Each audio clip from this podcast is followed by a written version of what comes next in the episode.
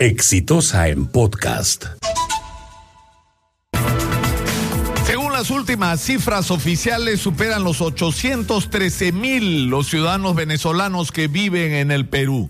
Estoy seguro que la cifra es bastante mayor a esa y probablemente si no llegamos pronto llegaremos al millón de venezolanos viviendo en el Perú. Y eh, hay que partir de tratar de entender por qué diablos estamos en esta situación. Es decir, ¿cómo así la población del Perú creció en un millón casi de personas en dos o tres años?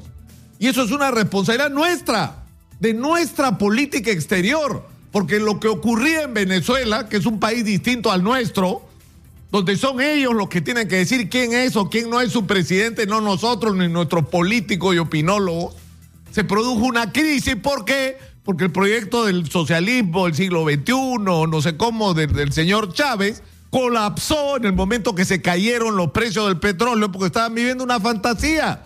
Tenían precios altísimos del petróleo, se podían dar el lujo de importarlo todo y de gastar fortunas, en algunos casos bien gastadas, ¿ah? en educación, en salud, en darle vivienda a la gente, pero también en montones de bonos, pero no invirtieron en mejorar la calidad productiva de su economía, en su diversificación, incluso en mejorar su capacidad de producir mejor lo que más tenían, que era petróleo y empezaron a pagar las consecuencias de esa, de esa situación con la crisis, donde ya no había dinero para importarlo todo como lo hacían en ese momento y empezó a faltar de todo en Venezuela.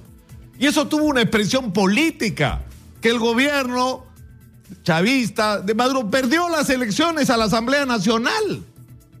Entonces, ¿qué hizo el gobierno de, de Chávez? Decidió para contrarrestar la pérdida de poder, convocar a una asamblea constituyente que ellos pensaban podía ganar.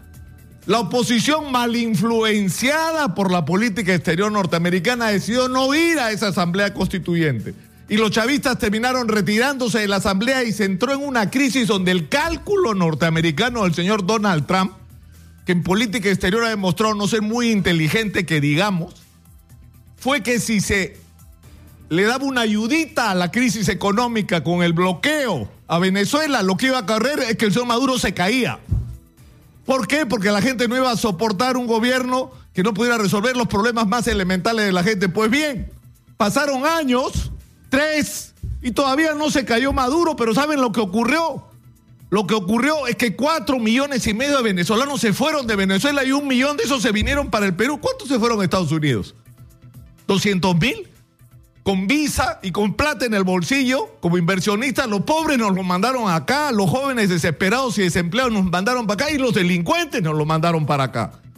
Entonces nosotros tenemos una política, una responsabilidad por nuestra política exterior. Respaldamos incondicionalmente en relación a Venezuela una política equivocada, cuyas consecuencias estamos pagando. Y esto es algo que hay que discutir y que no tiene que ver con sesgos políticos, señor.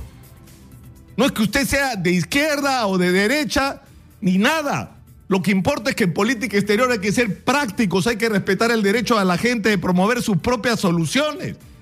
Pero lo que hicimos estuvo mal y el resultado lo estamos pagando nosotros. Ahora bien, tenemos pues un millón de venezolanos y según todas las encuestas, más del 80% no se van a ir así se arreglen las cosas en Venezuela. Entonces necesitamos que la cuestión venezolana sea parte de la agenda nacional. Y la verdad, la verdad es que no lo es. No tenemos solución al problema de Venezuela. Se está resolviendo solo. Es decir, la presencia masiva de venezolanos en el Perú se está resolviendo sola, sin que haya una iniciativa que valga la pena de mencionar con respecto a cómo enfrentar esta situación. Yo dejo simplemente el problema planteado. Pero yo creo que es obligatorio reflexionar sobre cómo hemos llegado a esta situación, porque lo que ocurre en la historia no es producto del azar, es producto de la intervención de las personas y de las decisiones de quienes tienen el poder en sus manos de conducir el destino de los ciudadanos que están bajo su responsabilidad en una dirección o en otra. He dicho. Este fue un podcast de Exitosa.